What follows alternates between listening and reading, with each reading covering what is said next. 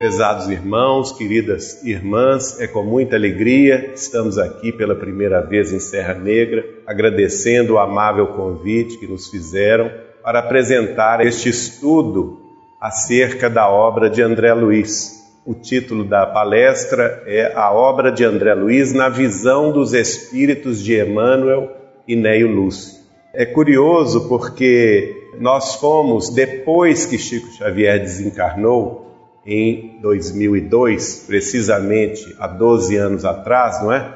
No dia 30 de junho de 2002, nós vamos ter contato com o material, nós havíamos sonhado com ele e ele nos dizia assim, simplesmente assim: Geraldinho, você precisa conhecer Wanda Joviano. Ele repete esta frase por três vezes, talvez na certeza de que a minha memória de ameba, né, o meu cérebro de ameba não ia registrar nada, então ele repete três vezes esta frase e fala bem devagar o nome de Wanda Joviano. Eu sabia quem era Wanda Joviano, tendo em vista os casos que ele mesmo, Chico Xavier, me contara antes.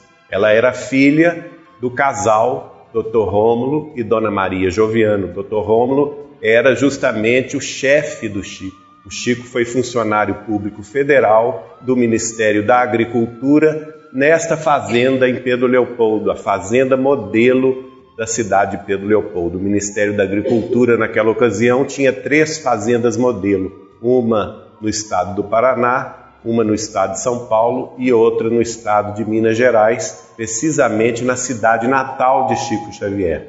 E ele, a partir de 1931, passou a trabalhar aqui como contratado fez concurso público federal junto com Wanda Joviano e os dois passaram a ser funcionários públicos federais no ano de 1935.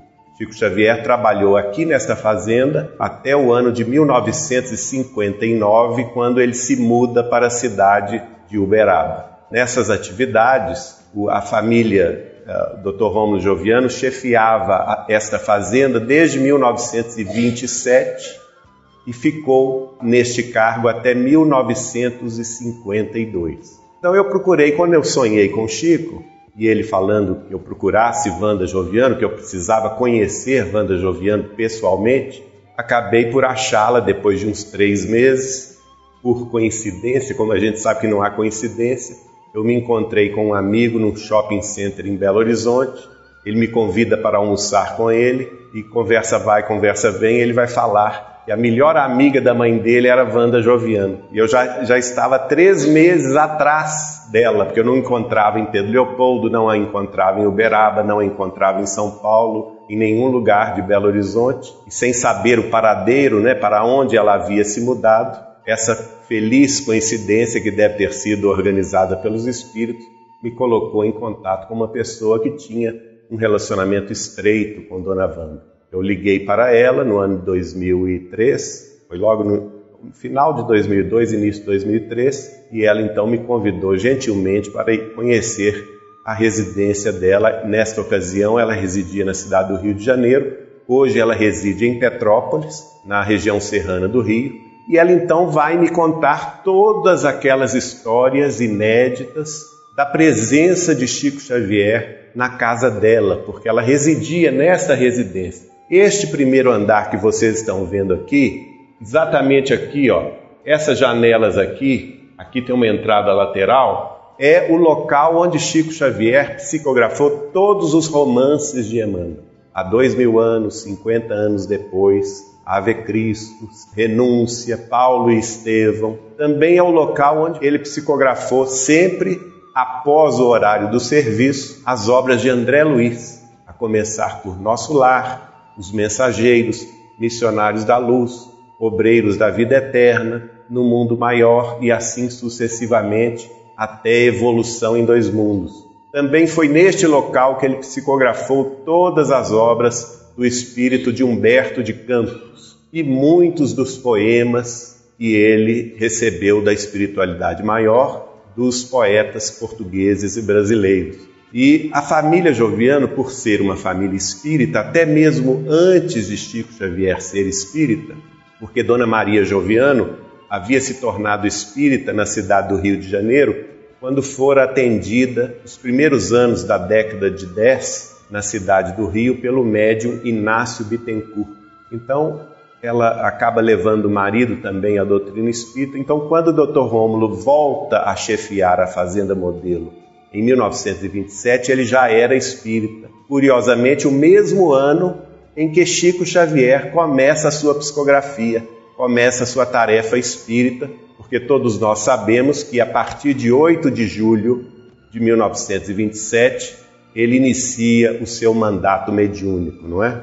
Wanda vai nos contar, então, que a família Joviano com Chico Xavier realizava na casa dela dois cultos do Evangelho no lar com a presença de Chico Xavier, duas vezes por semana, terça-feira e quarta-feira à noite, depois do horário de serviço. Chico Xavier subia aquelas escadas que vocês viram, ia para o segundo andar participar do grupo doméstico do Evangelho no Lar, professor Arthur Joviano.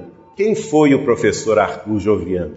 Foi secretário de Educação do Estado de Minas Gerais no princípio do século XX, um grande reformador do ensino em Minas Gerais, tinha publicado vários livros de pedagogia, era uma personalidade ilustre e havia sido convidado a trabalhar no governo federal, no Ministério da Educação e residia no Rio de Janeiro, vindo a desencarnar no dia 14 de dezembro de 1934. Mais tarde nós vamos sabê-lo como sendo dois personagens ilustres da obra mediúnica de Emmanuel.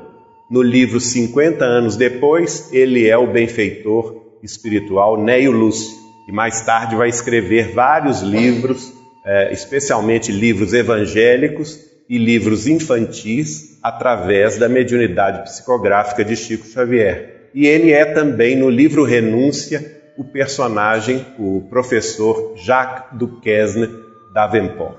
São duas encarnações, três encarnações, somando esta de professor Arthur Joviano, pai de Dr. Romo, e justamente por isso o culto do Evangelho no lar leva o nome dele em homenagem a ele e foi uma pessoa extremamente dedicada à educação e ao Evangelho de Jesus aqui na Terra. Ele desencarna em dezembro de 1934 e começa a escrever oito meses depois, em agosto de 1935, e escreve até o ano de 1960 através da mediunidade de Chico Xavier. Aqui nós estamos vendo a família Joviano com Chico, o Chico aqui de pé, não é? Esta é Wanda Joviano e os pais, Dr. Rômulo e Dona Maria. Aqui Wanda, Chico e Dr. Rômulo de pé. Dona Maria Joviano com os pais dela, General Aurélio de Amorim e Dona Júlia Spinter de Amorim. Esta família é uma família que está como personagem central desses dois romances citados por mim. 50 anos depois e Renúncia. São os, os mesmos personagens, mas isso é motivo, isso é tema de outra palestra que não esta, não é?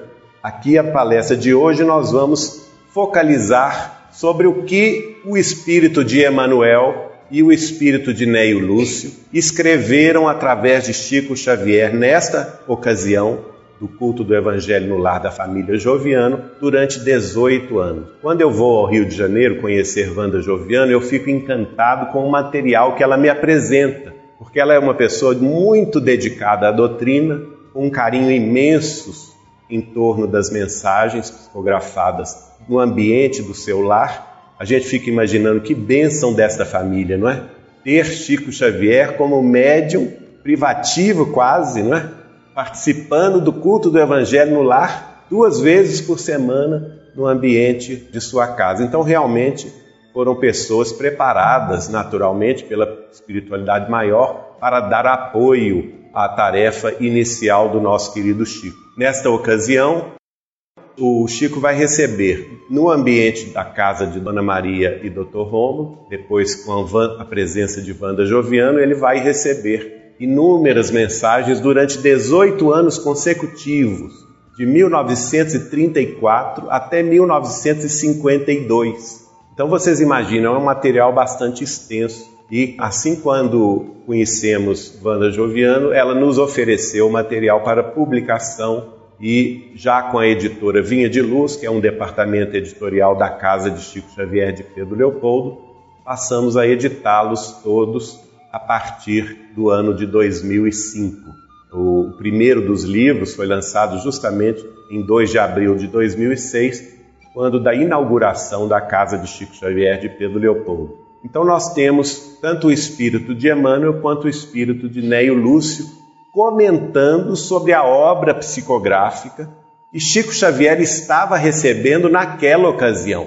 Então é bastante interessante, porque não é uma visão humana, não é uma visão dos estudiosos da Terra. O que eu vou trazer aqui hoje é a visão dos próprios espíritos que estavam coordenando a tarefa de Chico Xavier a veiculação da mensagem espiritual através da psicografia de Chico Xavier na face da Terra, proveniente do mundo espiritual superior.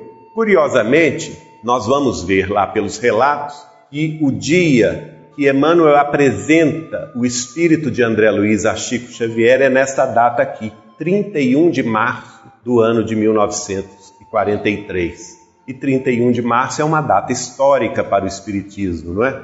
É a data da desencarnação do nosso codificador, Allan Kardec. E ele vai escrever: Tenho envidado esforços para que um amigo venha trazer-nos pequena série de impressões da vida além túmulo e espero em Jesus possa ele atender brevemente a esse nosso apelo.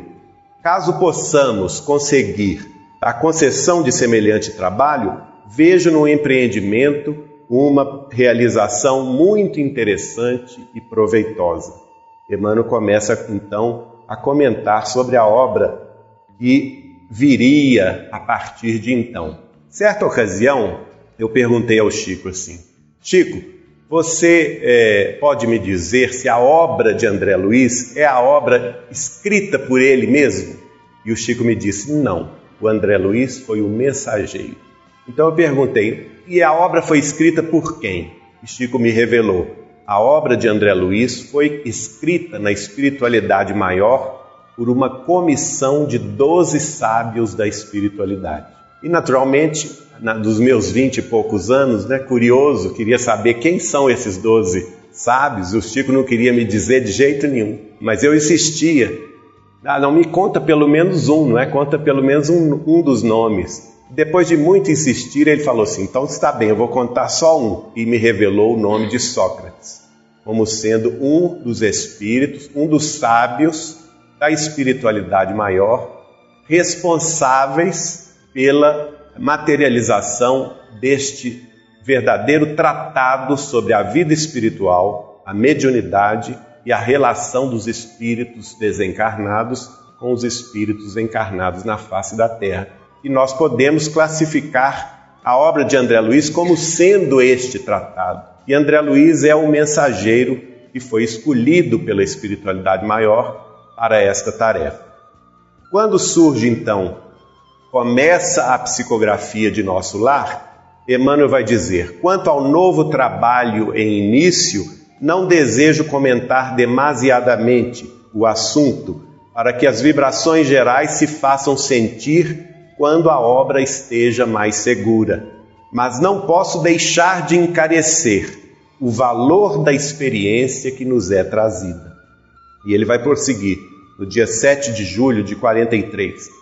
Verificarão conosco a excelência de semelhante serviço, porque o autor pretende oferecer todos os detalhes possíveis de sua permanência numa colônia de transição entre milhares de colônias dessa natureza e tão diversas entre si quanto são os pormenores de organização das cidades que rodeiam a Terra. Olha que coisa curiosa. Emmanuel revelando para nós, em primeiro lugar, que André Luiz iria nos trazer os detalhes possíveis, porque muita coisa não era possível trazer àquela ocasião na década de 40.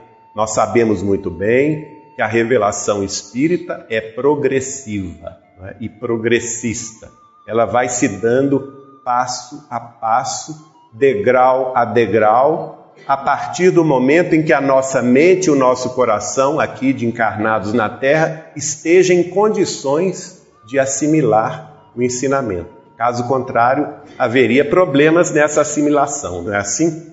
E nós sabemos de início, quando Chico começou a publicar esta obra, a começar de nosso lar, os mensageiros, missionários da luz, os grandes, vamos dizer assim, é, conhecedores de doutrina espírita encarnados na Terra não aceitaram esta obra. Ele teve uma resistência muito grande, foi perseguido por isso. Né? Ele nos contava a luta que foi para que os livros fossem aceitos, muita gente achando que ele estava louco, que ele estava obsedado, fascinado, comissões de espíritas ilustres indo a Pedro Leopoldo para falar que ele estava é, obsedado, que devia largar essa história. Alguns chegando até a falar com ele: Chico, você está doido? Como que vai construir uma cidade nas nuvens? Né? As pessoas não tinham cabeça para entender a diversidade que é a vida espiritual em outros planos existenciais. Mas o, o, o, com, com a perseverança, a paciência e o silêncio, o Chico foi vencendo todas essas barreiras e os livros foram surgindo até em número de quase duas dezenas, não é? Outro detalhe que chama a atenção desse trecho é o espírito de Emmanuel dizer que a colônia espiritual de nosso lar é apenas uma colônia dentre, segundo Emmanuel diz, milhares de colônias dessa natureza. E tão diversas elas são no mundo espiritual entre si, quanto são diversas as cidades organizadas sob a face da terra em diversas nações, em diversas culturas, em diversas latitudes. Nós vamos compreender, por exemplo, isso muito facilmente. A própria mãe de Chico Xavier, quando ela escreve o livro Cartas de uma Morta, ela vai fazer referência a essa mesma diversidade de vida no mundo espiritual, porque ela visita cidades espirituais muçulmanas, ela visita cidades espirituais europeias, ela visita cidades espirituais africanas e asiáticas. Ela cita isso e fala com o filho Chico Xavier, escreve através dele que as organizações espirituais eram muito distintas e muito diferentes. Isto é apenas lógico, não é, gente? Aqui em Serra Negra vocês têm a sua organização social, econômica e política, aqui na, nesta serra, e naturalmente uma cidade na Índia vai ser muito diferente de Serra Negra, não é? Uma das capitais europeias vai ser muito diferente de São Paulo, assim como uma capital ou, ou uma cidade rural norte-americana vai ser muito diferente de uma colônia rural japonesa, que vai ser muito diferente também da vida no Sudeste Asiático, ou então da Austrália, ou então de uma cidade africana. Tudo respeitando a ordem natural das coisas, a cultura, a capacidade mental e intelectual dos seus habitantes. Aqui já é Neio Lúcio. Neio Lúcio vai dizer sobre nosso lar: estamos assistindo as narrativas concernentes a nosso lar. Os melhores trabalhos não são aqueles que despertam a mais forte emoção, mas aqueles outros que proporcionam os valores educativos. Aqui nós vamos ver então o foco de toda a obra Nosso Lar, o despertamento de valores educativos no homem terrestre, o despertar da consciência de reforma que nós todos precisamos nos ater para que possamos evoluir. E ele completa: as sugestões desse livro são imensas e valem como programas valiosos para todos os departamentos de atividades na Terra. Sem que vocês sintam, a mente se eleva e se desloca para as esferas mais altas. Olha que fala bacana, né? Bonita. Quando a gente está lendo uma obra dessa de valor moral e educativo, sem que a gente sinta, a gente se desloca. A mente do leitor se desloca a aspirações mais altas e vai buscar naturalmente inspirações, forças, coragem no mundo espiritual superior. A gente como que se desatarracha né, das ligações da materialidade, da mediocridade humana aqui da terra e vamos buscar inspirações superiores.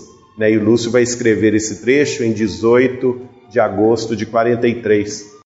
Aqui vamos ver Chico Xavier sentadinho no Centro Espírita Luiz Gonzaga de Pedro Leopoldo, o centro que ele fundara em 1927. E aqui Emmanuel, em 8 de setembro de 43, ele vai dar notícia que a psicografia de nosso lar havia terminado. Então nós sabemos até o dia que começou, né, dia 31 de março do ano de 43, e o dia que terminou, o dia 8 de setembro de 43. Agradecendo em nosso nome, escreveu Emmanuel, a feitura material do novo livro, Nosso Lar, estamos igualmente satisfeitos com o término do trabalho.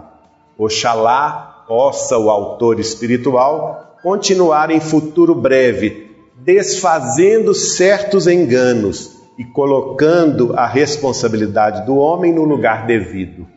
Não é muito fácil atender aos esforços dessa natureza no serviço de amor às construções espirituais. Então ele já dá notícia para o Chico, para o Dr. Romulo, Dona Maria, que o trabalho havia apenas começado. Nosso lar era o primeiro degrau dessa construção espiritual e que ela teria prosseguimento com a proteção divina. Para quê, gente? Ele mesmo define, não é? Qual que é o objetivo desta construção espiritual magnífica que começou com a psicografia de nosso lar? Ele aqui diz para nós: desfazer certos enganos terrestres e colocar a responsabilidade do homem no lugar devido. Esta é a função da obra de André Luiz. Desfazer os nossos enganos milenares e colocar a nossa responsabilidade no lugar que lhe compete. Aqui nós vamos ver, se não me engano, Neio Lúcio falando: estamos muito satisfeitos pelo início do novo esforço de André Luiz. Qual seria o novo esforço?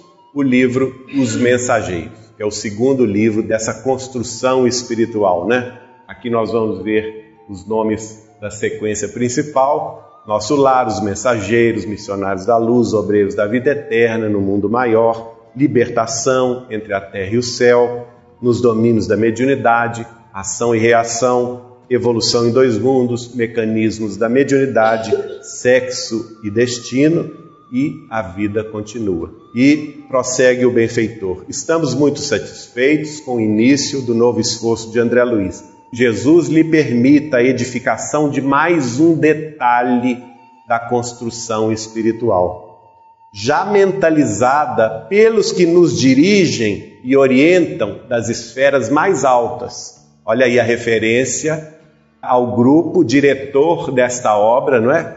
Que reside nas esferas mais altas. Ou seja, antes de André Luiz escrevê-la, ela já teria sido mentalizada e programada das esferas mais altas. O trabalho educativo é muito grande nessas páginas iniciadas com nosso lar e que prosseguem agora com o livro Os Mensageiros. E o Lúcio está escrevendo essa página no dia 8 de dezembro do ano de 1943. Vocês vejam que Chico não tinha descanso, né? Psicografava todo dia, sem parar, uma obra atrás da outra, não teve descanso. E assim até hoje, em pleno ano de 2014, nós já chegamos ao espantoso número de 481 obras publicadas da sua lavra mediúnica até hoje na face da Terra. 480 delas publicadas no Brasil e uma publicada nos Estados Unidos da América do Norte. Mas voltando aqui aos mensageiros, né, o Lúcio vai dizer: preparam elas, estas páginas, de modo mais eficiente, gravam noções mais reais dos esforços dos desencarnados. O espírito de compreensão se fará mais produtivo mais espontâneo face a essas revelações curtas, mas singularmente expressivas. Aqui nós já vamos sentir que o livro Os Mensageiros tem uma elaboração mais cuidadosa, tem uma função mais específica. De quê? justamente de gravar em nossa mente noções mais reais da luta que é para os benfeitores e os guias espirituais na vida espiritual nos acolher, nos sustentar, nos socorrer em nossas necessidades da face da terra.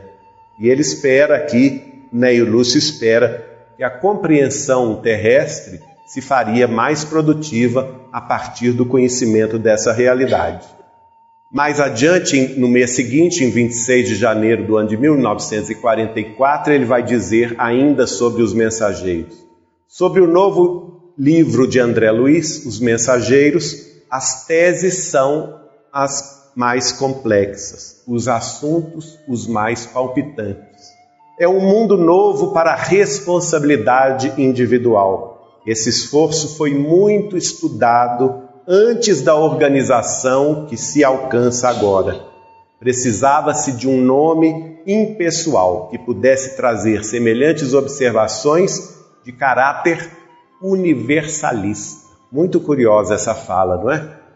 Primeiro lugar, a obra de André Luiz não se destina apenas aos espíritas. Por quê? Porque as, essas observações têm caráter universalista.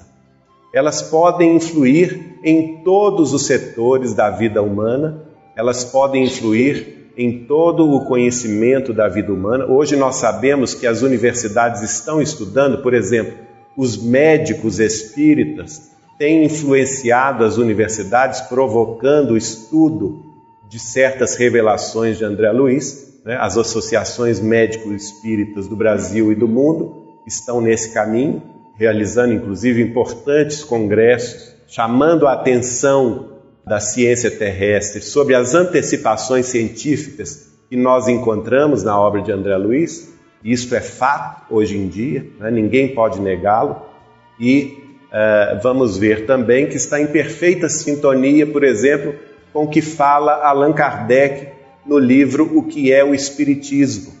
Porque em determinado momento, muita gente até não conhece esse trecho, em determinado instante, no livro que é o Espiritismo, Allan Kardec diz que o Espiritismo influenciaria um dia todas as religiões, de tal forma que nós veríamos católicos espíritas, protestantes espíritas, muçulmanos espíritas mais à frente. Não significando que vamos convertê-los à nossa compreensão, não, mas que os conceitos do espiritismo, como a reencarnação, a sobrevivência da vida além túmulo, a comunicabilidade dos espíritos desencarnados em torno de nós, conosco, é? através da mediunidade, esses conceitos poderiam sim influenciar outras escolas religiosas e ampliar-lhes a compreensão.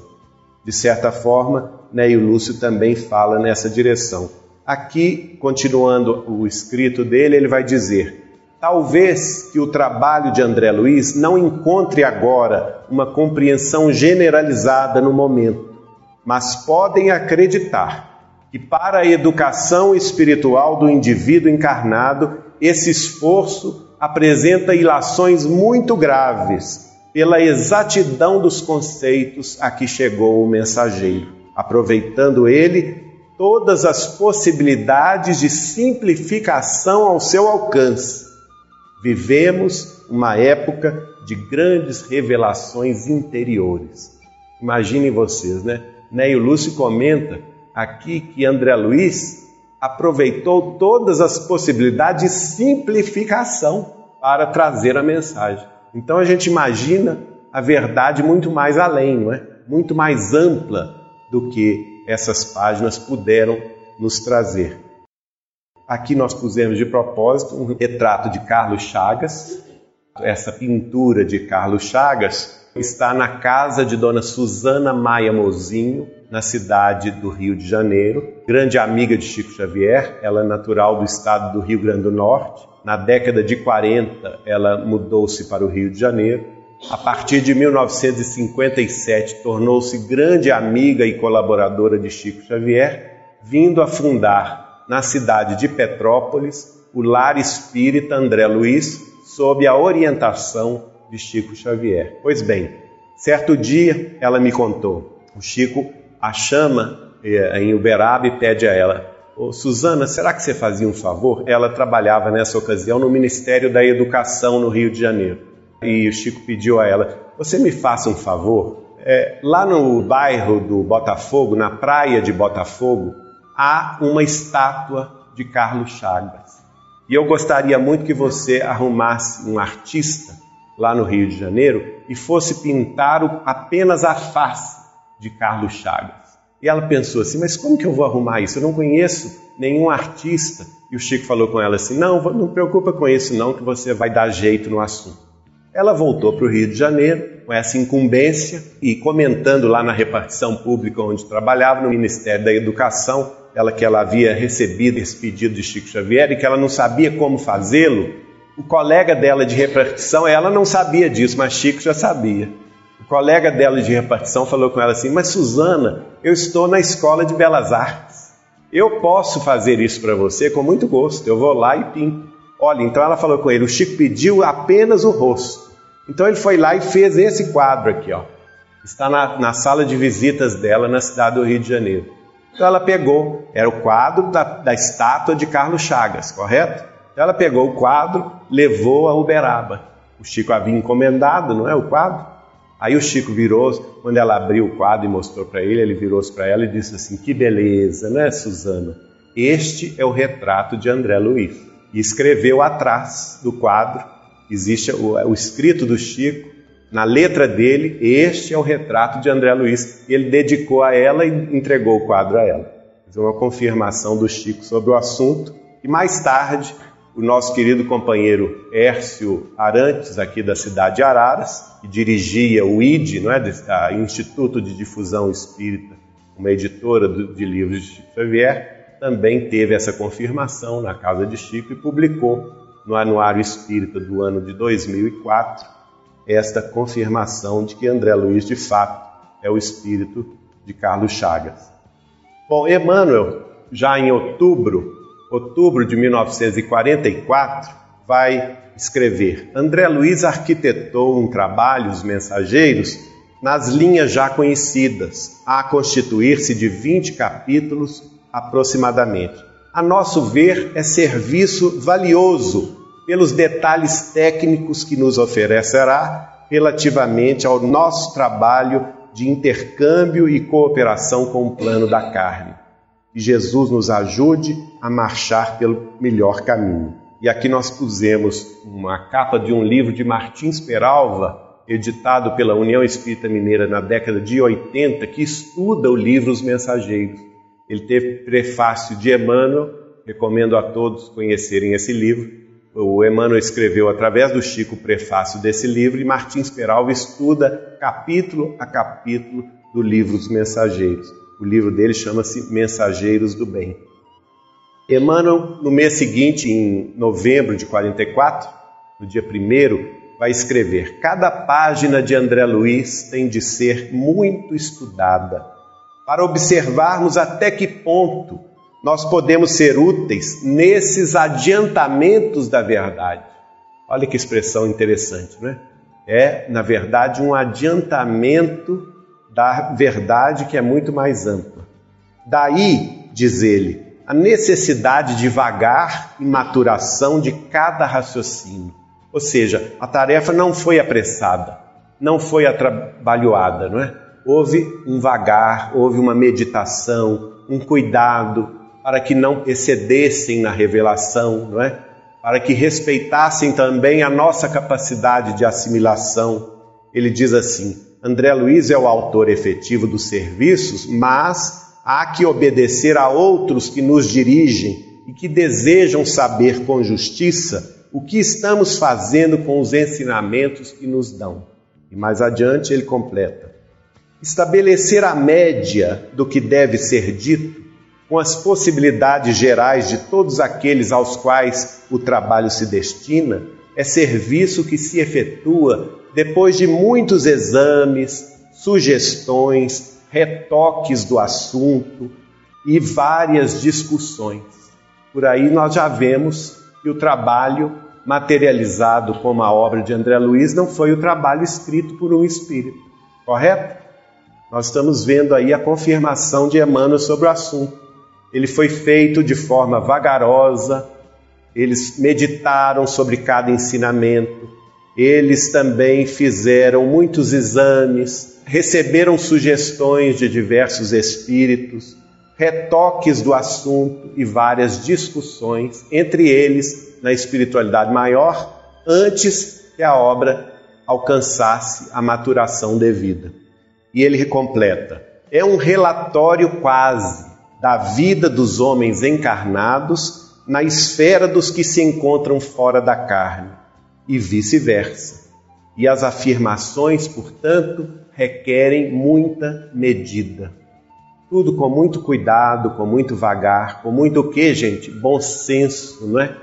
Dentro da orientação kardeciana, de tudo analisar sobre a, a ótica da razão, a ótica do cuidado. E ele é, termina esse trecho dizendo: Somos nós trabalhadores entre maiores espirituais e crianças do entendimento. Nós estamos nessa última condição, né? Aqui na Terra. Nós somos crianças do, do entendimento. Os benfeitores espirituais dessa obra estão no meio e os sábios da espiritualidade maior são os nossos maiorais. É indispensável, portanto, atender a todos, sem ferir a nenhum. Estamos discutindo agora a melhor maneira de sua tese relativa à oração. Esperemos. Isso ele escreveu em novembro, início de novembro de 44, a respeito então do próximo livro, que seria o livro Missionários da Luz, e segundo Emmanuel, é a tese relativa à oração. Né? O livro é uma tese relativa à oração. E Chico Xavier começa então a psicografar o livro Missionários da Luz, em princípios do ano de 1945.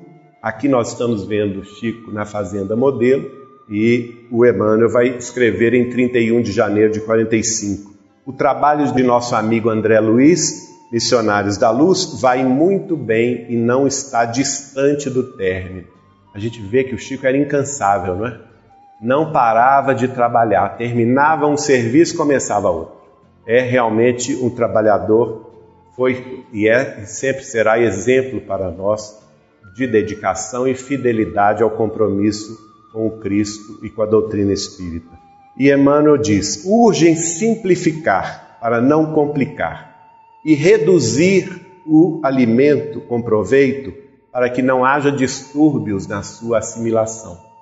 Nós sabemos, por informação do próprio Chico, mesmo alguma coisa que André Luiz chegou a escrever e a materializar pela psicografia foi cortado depois pelo próprio Emmanuel, pelo Neio Lúcio, por conversas do Chico na Fazenda Modelo com o Dr. Romulo e Dona Maria, porque o Chico fazia assim. Ele trabalhava nos horários é, regulares da Fazenda Modelo até às 5, 5 e meia da tarde, tomava um lanche com a família do Dr. Romulo e Dona Maria e ia para aquele primeiro andar né, da fazenda dar início e a continuidade ao trabalho da psicografia. Depois que ele terminava a psicografia, por exemplo, de um capítulo do livro, ele subia no escritório de Dr. Romulo e lá ele lia para Dr. Romulo e Dona Maria aquele capítulo. E eles discutiam, eles conversavam sobre aqueles ensinamentos. O Chico queria saber qual que era a opinião de Dr. Romulo, a opinião de Dona Maria. E Dr. Romulo fazia então a ponte do Chico com o Manuel Quintão, que essa, a essa ocasião dirigia, era um dos dirigentes da Federação Espírita Brasileira e também do jornal O Reformador. E assim os livros foram surgindo passo a passo.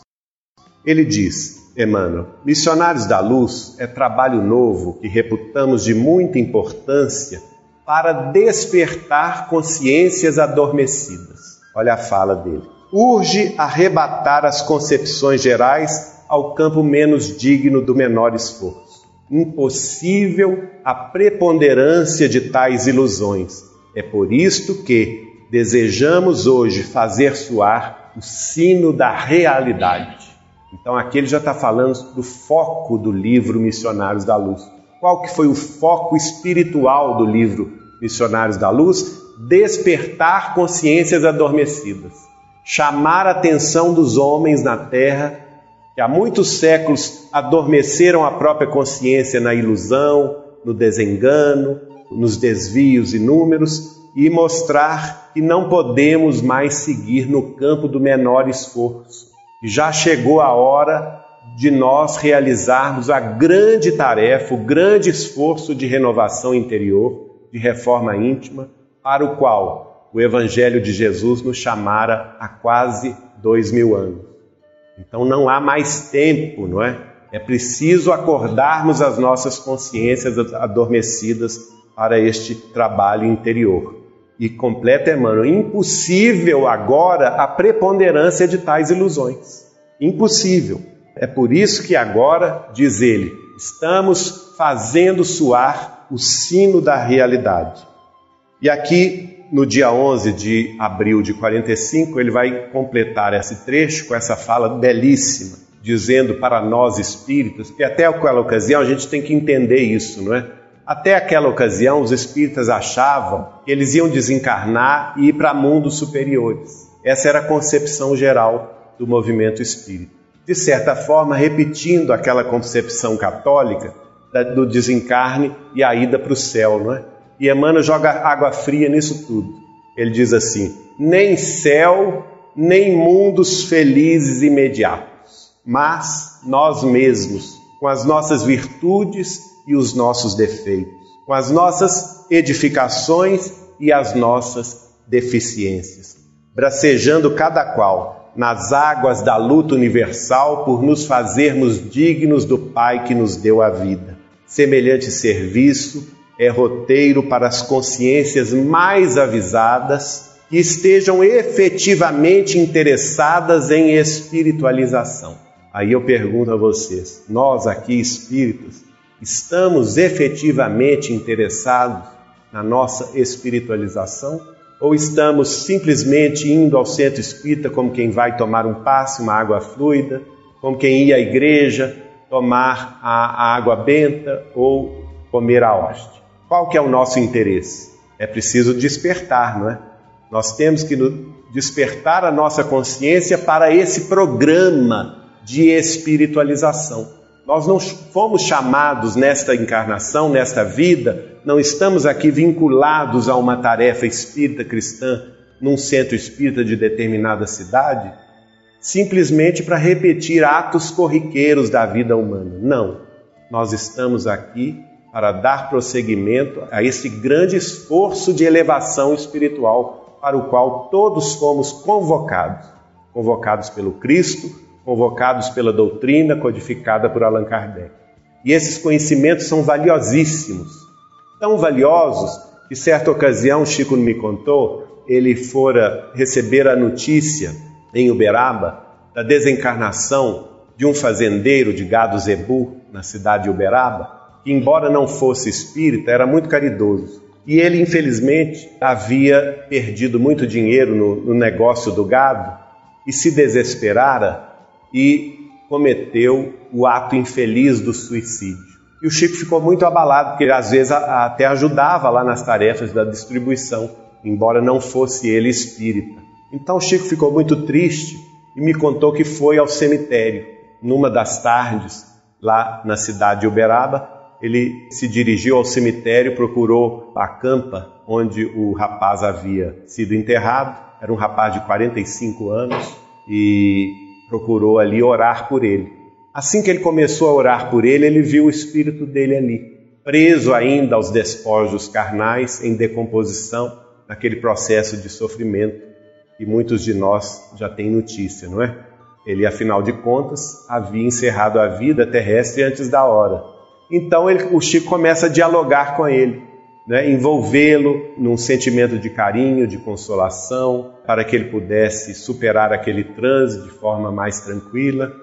E o Chico me disse assim: Geraldinho, ele me deu uma das maiores lições que eu tive na minha vida, porque ele virou-se para mim e disse assim: Chico, eu achava que eu na terra era muito rico, eu achava que eu era milionário, mas quando cheguei aqui, e desde quando cheguei aqui, reconhecendo que a vida continua, Sabe qual conclusão eu cheguei? O Chico perguntou a ele qual. Os verdadeiros milionários na Terra são vocês, espíritas, e vocês não sabem disso. Porque vocês têm um tesouro de luzes, de informações espirituais que a grande maioria dos encarnados não possui. Esse tesouro é justamente o conhecimento da continuidade da vida, a certeza da vida espiritual e a reflexão das consequências dos nossos atos na vida maior. Hoje aqui eu estou sofrendo justamente por ter sido pobre, pobre de informações. Então, Chico, valorize perante os seus seguidores esta noção de que todos eles, todos os espíritas, são os grandes milionários da Terra. E de fato, não é, gente? Será que nós estamos, como diz Emmanuel aqui, efetivamente interessados em espiritualização? Será que nós estamos vinculados a um roteiro sério para que as nossas consciências mais avisadas trabalhem na superação dos problemas e obstáculos da Terra para a construção do mundo melhor? Esse é o objetivo, não é? Para isso, a obra espírita se materializou diante de nossos olhos não para enfeitar prateleiras de bibliotecas, mas para que nós a tenhamos bem próximas de nossas mãos, de nossos olhos e que nos acompanhem em todos os momentos de nossas vidas. Aqui nós vamos ver o término da obra Missionários da Luz. Né? E o Lúcio vai dizer: estamos muito satisfeitos com o término do novo esforço de André Luiz, Missionários da Luz. Essas páginas são toques de alarme espiritual, despertando corações e consciências. Novamente, uma chamada de atenção, né? Toques de alarme espiritual, despertando as nossas consciências e os nossos corações. Muitos amigos espirituais, diz Neio Lúcio, prestaram a ele, André Luiz, o concurso de que podiam dispor, a fim de que o seu livro fosse terminado e entregue às ideias renovadoras do Espiritismo cristão na face da terra. Com o tempo vocês observarão as vivas claridades que jorram dessa fonte. Ele escreveu esse trecho no dia do Livro Espírita, dia 18 de abril do ano de 1945. Portanto, nós estamos vendo aqui que em dois anos, não é? De 1943 final de março de 43 a abril de 45, Chico psicografou três livros de André Luiz em dois anos. Um ritmo bastante acelerado, tendo em vista a complexidade dessas obras e a extensão dessas revelações. Também nesta data ele prossegue afirmando, o benfeitor Neio Lúcio, nosso caro professor Arthur Joviano, as narrativas de nosso lar e os esclarecimentos do livro Os Mensageiros constituem como que um curso de introdução ao entendimento das atividades do homem além do túmulo, que em Missionários da Luz foram destacadas com muito critério e observações legítimas. A gente visualiza aí o degrau, né? Imaginem vocês, nosso lar e os mensageiros foram um curso de introdução para que a revelação atingisse a sua maioridade no livro Missionários da Luz. Vocês observarão, prossegue ele, que extraordinários caminhos se desenham para o pensamento humano, abrindo-lhe esferas novas de serviço salvador. E realmente não há quem se situe nessa posição depois que lê a obra, não é? depois que desperta para as realidades que ela provoca em nosso íntimo, em nossa consciência, e nós realmente é, cada um de nós há de sentir muito compromisso de trabalhar pelo mundo melhor a, a partir dessas leituras. Aqui nós destacamos também este livro Estudando a Mediunidade, de Martins Peralva, que se baseia no livro Missionários da Luz. Peralva, a, a pedido de Chico Xavier, nessa ocasião, eles frequentavam uma reunião privativa de estudos das revelações de André Luiz em Belo Horizonte, mais precisamente lá no, no conjunto IAPI, o Peralva morava é, próximo da Avenida Antônio Carlos, em Belo Horizonte, no conjunto IAPI. E ele fundara na casa dele um grupo que ele denominou de Coração Aberto, o Grupo do Coração Aberto. E o Chico saía de Pedro Leopoldo, ia a Belo Horizonte, ia para o quadro negro, o Chico Xavier ia para o quadro negro explicar aos espíritas de Belo Horizonte, dentre eles Martins Peralva, Dona Neném Aluoto, meus familiares também, Adélia Machado, Zeca Machado, Arnaldo Rocha, explicar ponto a ponto, capítulo a capítulo do livro Missionários da Luz. E dessas explanações, Peralva anotava-as todas e colocou neste livro publicado pela Federação Espírita Brasileira Estudando a Mediunidade, que nós recomendamos a todos. Chico Xavier termina a psicografia de Missionários da Luz e entra então no quarto livro, Obreiros da Vida Eterna. Estamos muito satisfeitos com a possibilidade aberta a novo trabalho de André Luiz, Obreiros da Vida Eterna. Esse amigo, atendendo às solicitações de companheiros daqui, fará a descrição possível. Olha só, novamente utilizada a palavra possível, não é? que é limitadora, mostrando que havia muito mais coisa a dizer que não poderiam dizer naquela ocasião. Então, alguns detalhes possíveis do umbral que há quase, agora aqui desanima alguém, né? Alguns desanimam com essa afirmação aqui, mas é uma realidade. A que a quase totalidade dos encarnados aportam nos primeiros dias do além-túmulo. É natural que assim seja, né, gente? A gente às vezes assusta com isso, mas é natural que assim seja. O Chico brincava que o umbral começa na ponta do nosso nariz. Se a gente for é, raciocinar, o umbral está justa até acima de nós, porque nós na face da Terra, na crosta terrestre, nós estamos no fundo do umbral. É ou não é? Qual que é o plano imediato aqui à crosta terrestre? É justamente o umbral, a região ainda da ignorância, a região não propriamente da maldade, que a maldade está em planos mais infelizes, das sombras e das trevas, mas a região da ignorância, a região de desenganos, e muitos, é, naturalmente, muitos de nós aportam ali nos primeiros dias do além-túmulo. O próprio André Luiz passou alguns anos ali, não é assim? Né, e o Lúcio escreve isso em 10 de outubro de 45 e ele diz assim: Descreverá André Luiz o que for possível, porque autoridades superiores, olha aí novamente a referência ao grupo espiritual superior estava coordenando o trabalho da revelação espírita através de Chico. Porque autoridades superiores determinaram, em contrário aos nossos desejos, de narrativas mais detalhadas dos sofrimentos purgatoriais.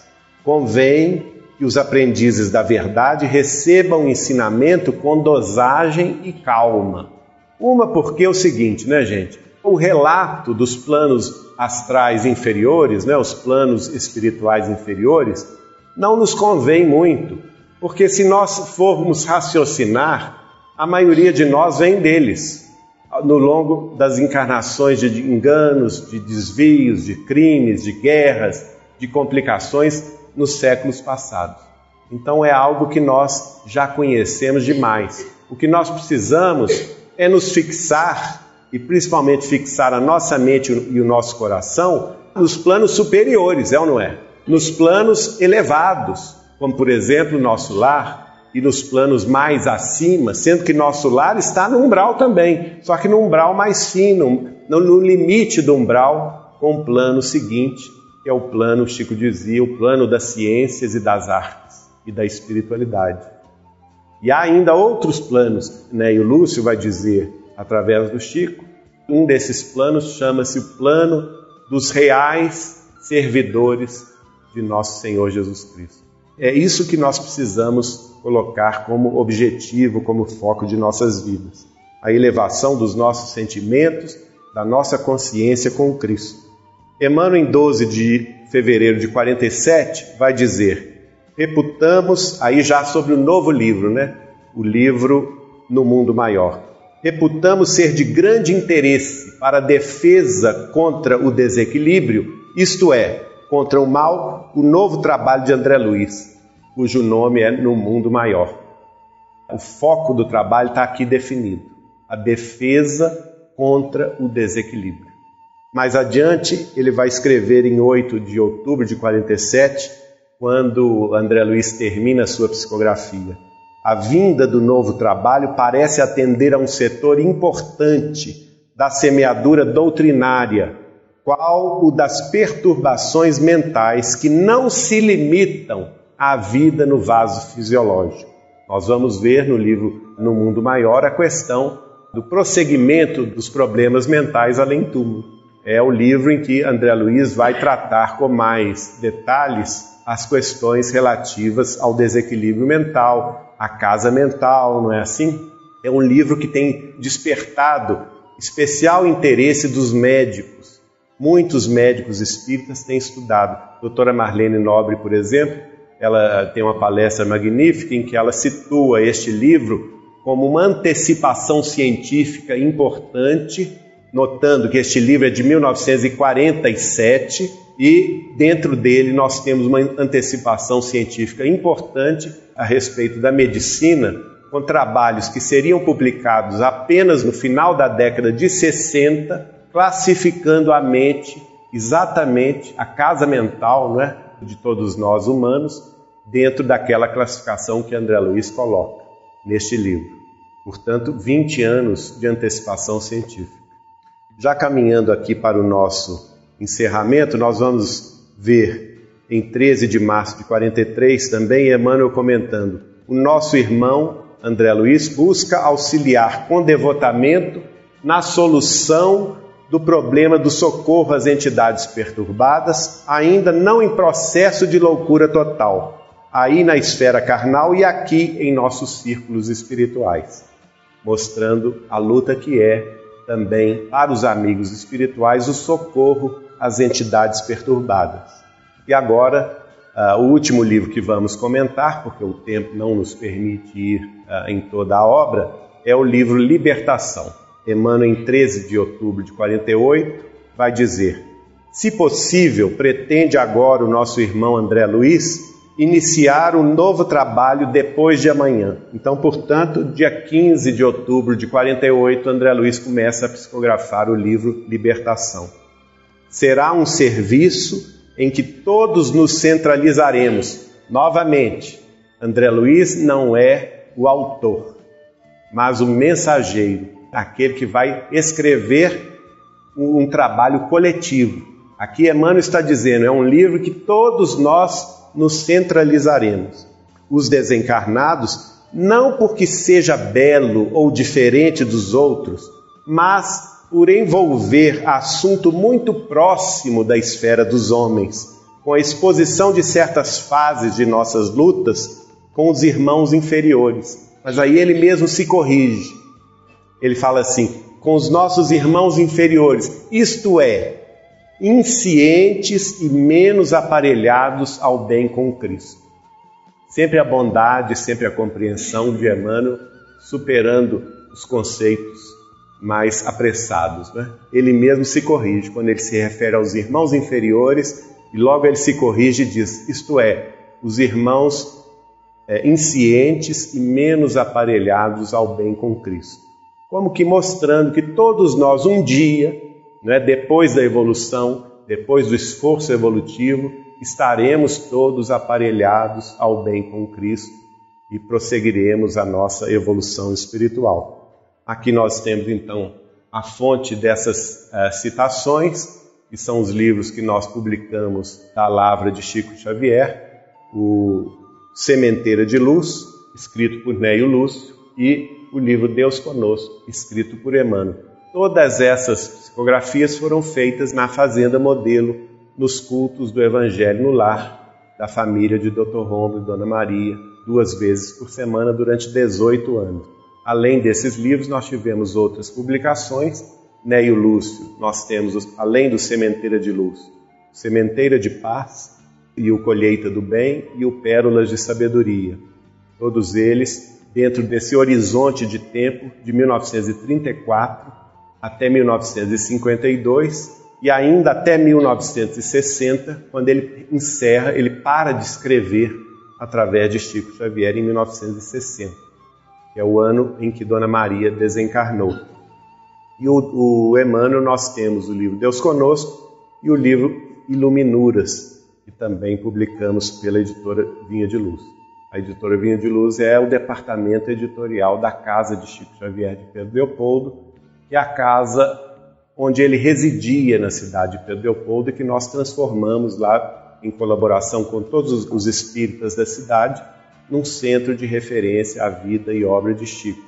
Nós convidamos os amigos, quem queira conhecer Pedro Leopoldo, todos os domingos às 18 horas nós estudamos os livros do Chico e o Evangelho de Jesus numa reunião pública aberta a todos e os amigos estão convidados.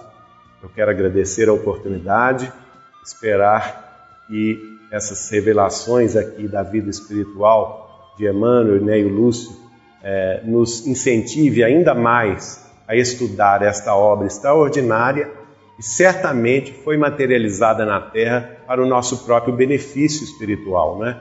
para o nosso proveito no campo da espiritualização. E que Jesus nos abençoe, nos guarde e nos guie hoje e sempre. Muito obrigado.